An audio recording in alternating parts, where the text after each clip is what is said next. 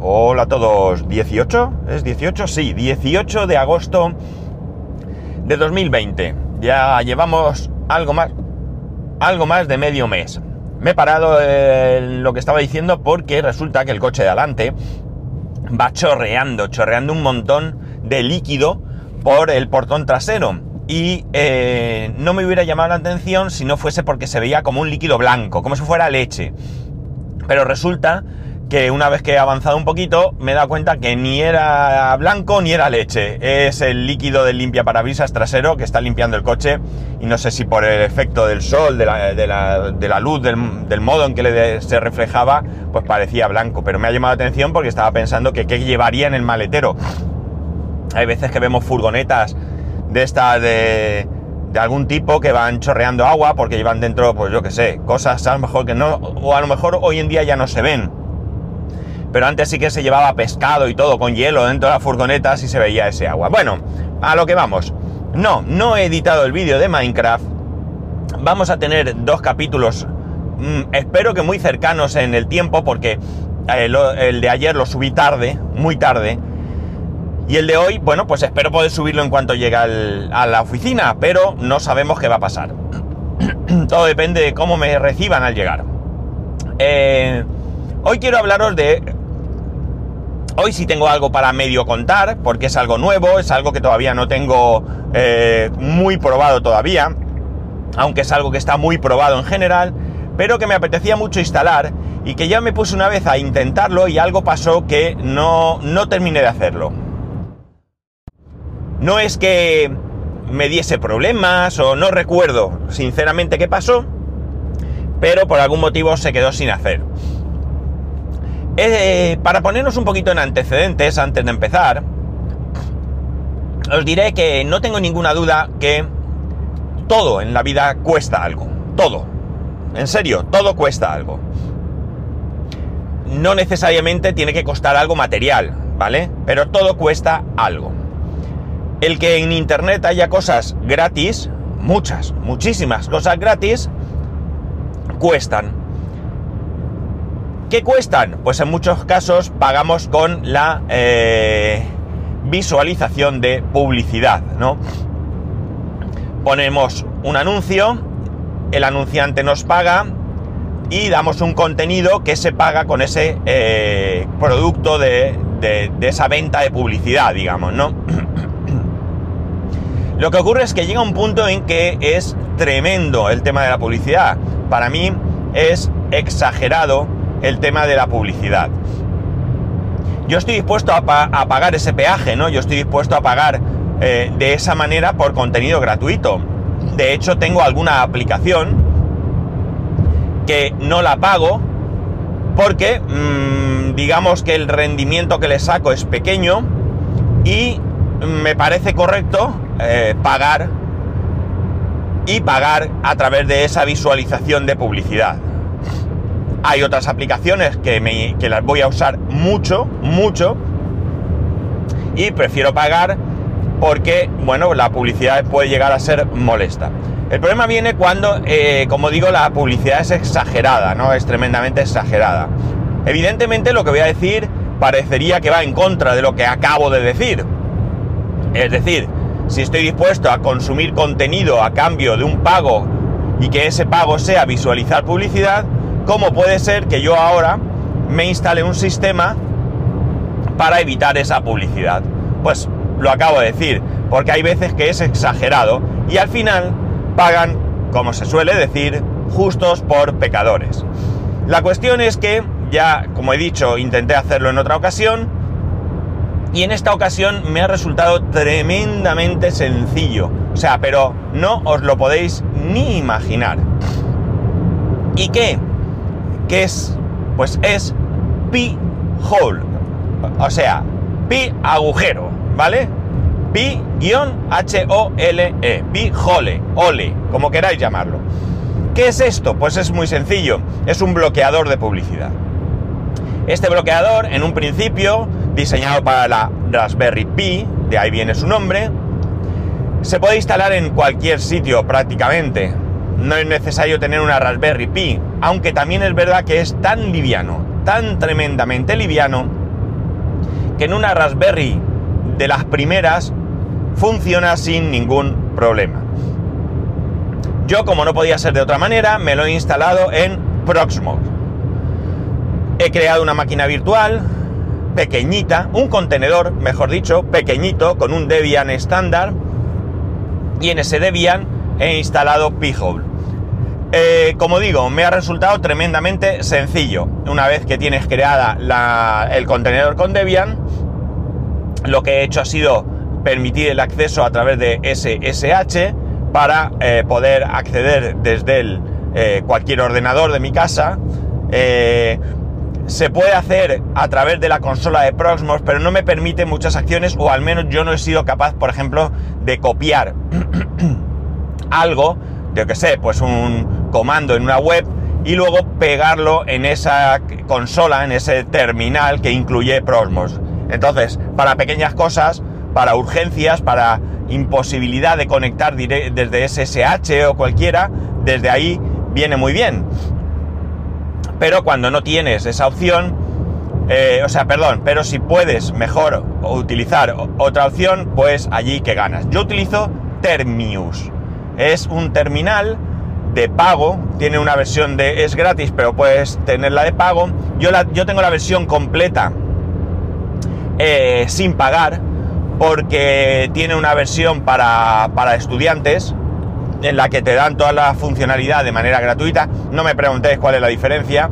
Yo lo estaba usando, vi que podía tenerlo todo y tenía derecho por el, por mi cuenta de estudiante y lo cogí y ahora mismo no recuerdo la diferencia, pero es mucho más cómodo porque puedes ahí crearte un montón de servidores y tú simplemente pinchando dos veces en uno de ellos ya puedes entrar directamente porque puedes incluso no solo incluir la dirección IP a la que te quieres conectar, sino también usuario y contraseña. Bien, llegados a este punto ya tenía el pi perdón, eh, el contenedor con Debian instalado, me he descargado con un comando, el, con vget, me he descargado la, el p-hole, he ejecutado la instalación, es un bash, bash eh, basic-install o algo así, sh, no, no me hagáis mucho caso, no recuerdo.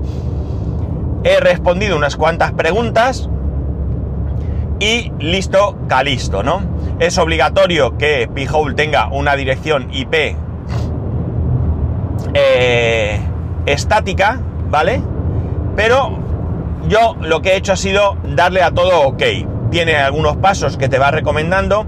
Hay un paso en el que yo eh, me lo he saltado un poco a la autorera porque sí que es verdad que ahí no te recomendaba una de las opciones y había lo menos cinco.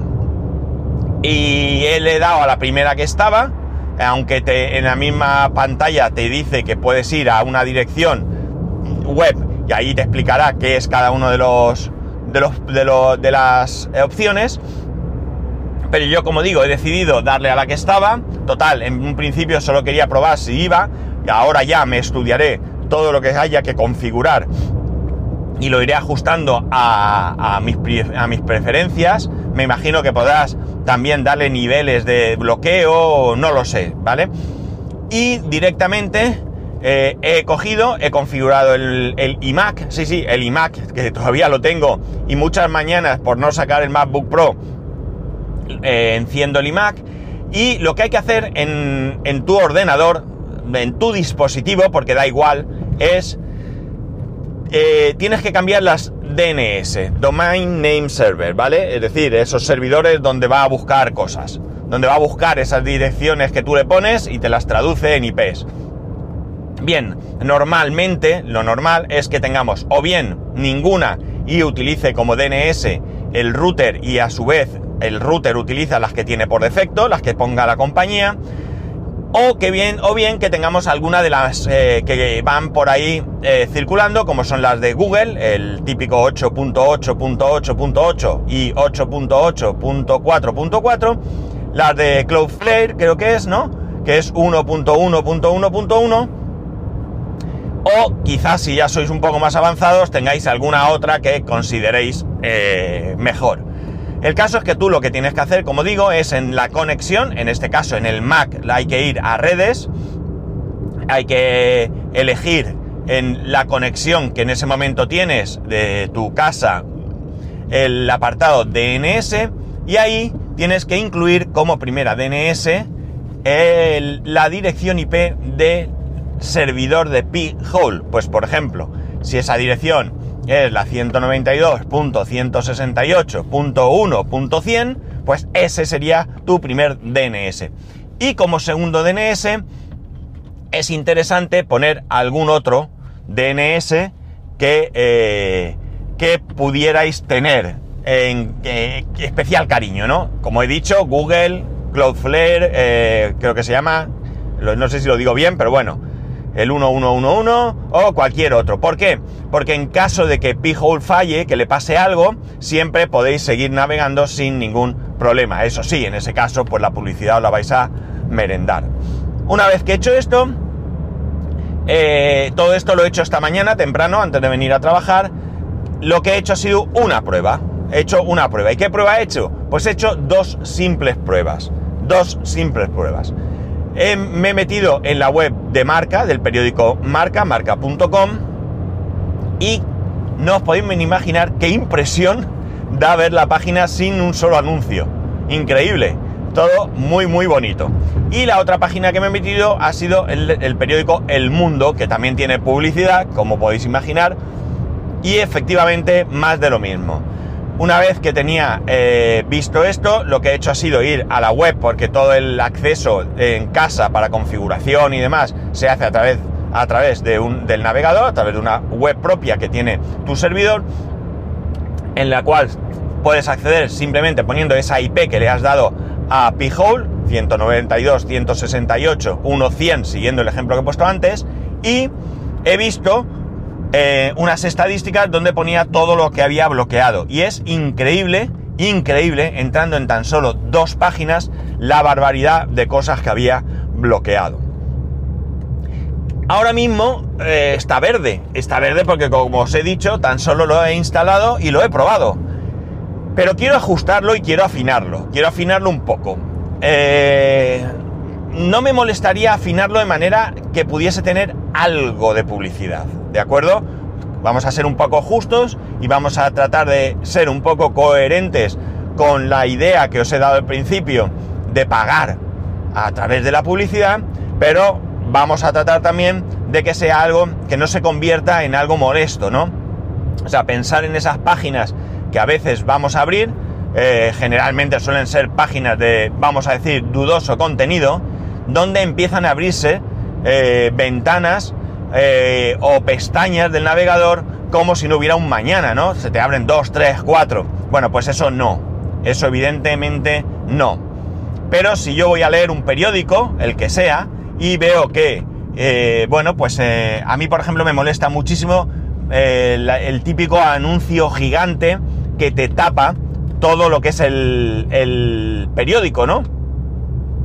Que por cierto, en estos dos periódicos no sé si eso sale. Tengo que buscar alguna web que sí que te salga un mega anuncio de estos que te tapa el contenido durante unos segundos y probar.